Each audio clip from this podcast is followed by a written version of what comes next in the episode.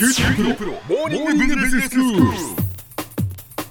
今日の講師は九州大学ビジネススクールで世界の経営環境の変化について研究なさっている村藤勲先生です。よろしくお願いします。よろしくお願いします。先生今日はどういうお話でしょうか？今日はねあのまたトランプの話をしたいと思うんですけどね、はい。アメリカの中間選挙どうだったか覚えてます？中間選挙は下院で負けたんですよねトランプ。がね上院は共和党が維持したんだけど、はい。か下院で負けてねじれ国会になっちゃったと、ええまああの下院で負けたんだけど勝ったとトランプは主張してね、はいはい。何をまず始めたかというとケリー首席補佐官とかねマティス国防長官をクビにしたと。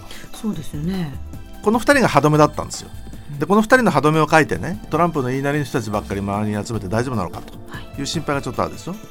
それでその司法省でもねあのセッションズ司法長官っていうのを辞めさせてねええ。ローゼンシュタイン司法副長官っていうのがもう私辞めるって言って辞表を出したところなんですよ、うんでそういう意味じゃその周りにえ嫌なこと言う人はみんな置いとかないとええ。いうことに相変わらずなってると。で2月にはねロシアゲートをあの捜査しているモラー特別検察官っていうのが報告書を出すんですよ。はい。そうすると会員が弾劾するかどうかという話になってくる。とでまずそのどうやって中間選挙勝ったのかと。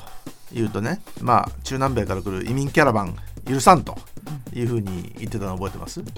で最近言ってるのはねもう国境にやっぱり壁作ると。これその最初のえー選挙で大統領になる時からずっと言ってるわけですけどね。今その57億ドルくらいの予算を計上しない限り私は予算に署名しませんと。言って一部政府機関がね閉鎖されちゃってるんですよ。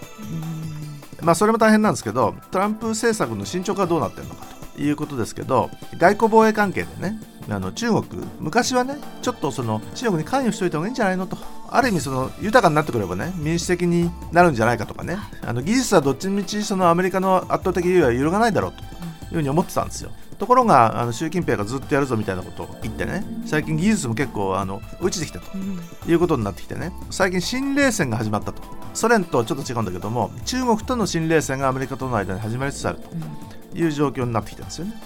で中東ではあのいろいろね撤退し始めてるんですよ。ええ。アメリカはその世界の警察じゃないってオバマが言い始めたんだけど、はい。さらに無駄だから撤退するということをずっと言ってたわけですよ。ええ。で去年の12月にねアメリカ軍をそのシリアから撤退するぞとはいでマティスがまずいんじゃないのって言ってそれでそのマティスのあの辞任のきっかけになったんですけどね、でそういう意味でそのシリアから撤退するとかねアフガニスタンの軍隊を半分にするとかね、まあ、そういうことやってるわけですよ、例えばマティス国防長官的に言うとね撤退なんかしちゃったらロシアとかイランとかね、うん。アサド政権が喜んじゃうと。ええ。で他の同盟国なんかもちょっとブツブツ言っててね、はい。ボルトン補佐官なんかがイスラエルと喋った時にねクルド人どうすんのとであのアメリカの国会でもねトルコがクルド人を越境攻撃するようなことになったら大変だと。そうしないっていう約束をしないとあの撤退しないことにしようかとかね。最近ちょっとね話があのぼちぼち変わってきてるんですよ。で中国との貿易戦争って知ってますよね。はい。なんか最初鉄アルミとあの全世界と始まったのを、ええ。あの通商法301条。はい。であの最初340億ドルに25%それから160億ドルにえー25%から始まって2000億ドルに10%関税かけると。であの今年の1月から 10%25% 上げると言ってたのを12月の初めにね、えートランプと習近平がミーティングして、ええ。ちょっと90日の交渉猶予を上げましょうとい。うような話になってね。3月あの1日までにあの納得のいく案を出してくれればねいいけどダメだったら3月2日から25%に上げるぞみたいな話うにん。なってるんですよ。でこれが一体合意できるのかというのがちょっと心配。であの新冷戦下でねそんなことを合意本当にできるのかというのがとても心配でね。で一方でアメリカ国内にもいろんな影響が出始めてるわけですよ。関税上げたら中国が困るだけだっていうふうになんかトランプは思ってるらしいんですけどうん。でもアでメリカも本当はアメリカで困るね人いっぱいいますよね。そうですよね。うん。で GM が北米の5工場を停止するとかね、ええ。アップルの iPhone が中国で売れないとかねはい。あのいろんなこと起こってるわけですよ。で、まあそういう意味でそのだってねお互いのその協力関係というか、まあ、部品の調達はこっちからとかってありますからね。うん、ありますよね、ええ。でそういう意味じゃ、まあ、これからどうなるのかね。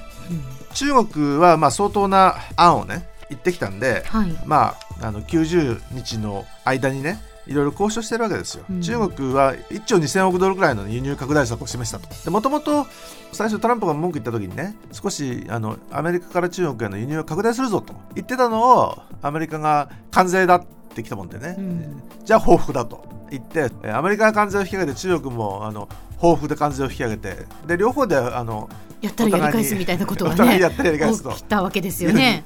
やってたわけですよ。で、うん。実際にね中国のアメリカに対する産業用ロボットなんかがあの減少しただけじゃなくてねアメリカの中国への大豆輸出みたいのはね6月に63万トンくらいだったものがね11月でもうゼロになっちゃってるわけですよ、でこれ63万トンって276ミリオンドル2億7600万ドルくらいの話なんでね300億円以上の話なんですね。これがもうなくなっちゃうという話なんでアメリカも困ってるわけですよ。はい。ただアメリカ的に言うとね中国に追いつかれてスーパーパワーが世界でアメリカだけじゃなくて中国もだという話になるのは嫌なんですよ。でそういう意味でその中国をやっつけるっていうのはねトランプと共和党だけじゃなくて民主党とアメリカ国民も大賛成してるぐらいのねうん。状況なんでですよね。そういうつもりのトランプに対してねそういう習近平が全部 OK っていうわけないでしょでそもそもじゃあその共産党をあの解散してね民主的な国にするまでもしトランプが我慢しないんだとするとねそんなことを中国が認めるはずもないわけじゃないですか。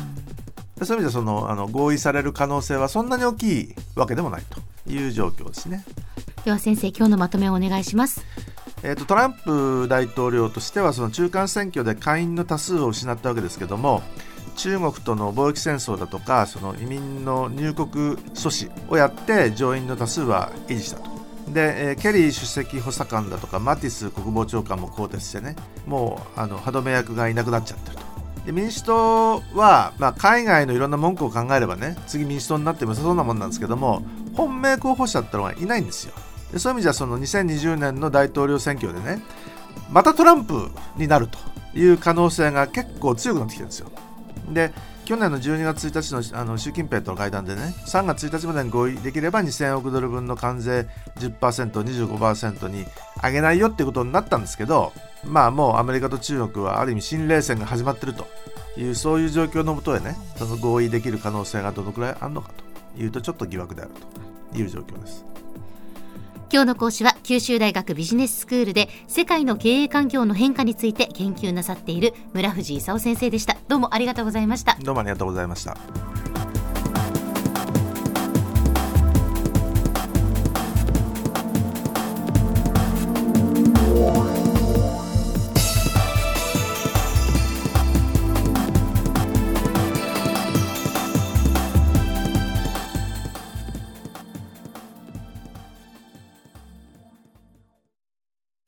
QTPRO は通信ネットワーク、セキュリティ、クラウドなど QT ネットがお届けする ICT サービスです。九州中に展開した光ファイバー網を基盤に一番身近なビジネスパートナーとして九州の企業自治体の皆様をサポートします。詳しくは QT プロで検索を。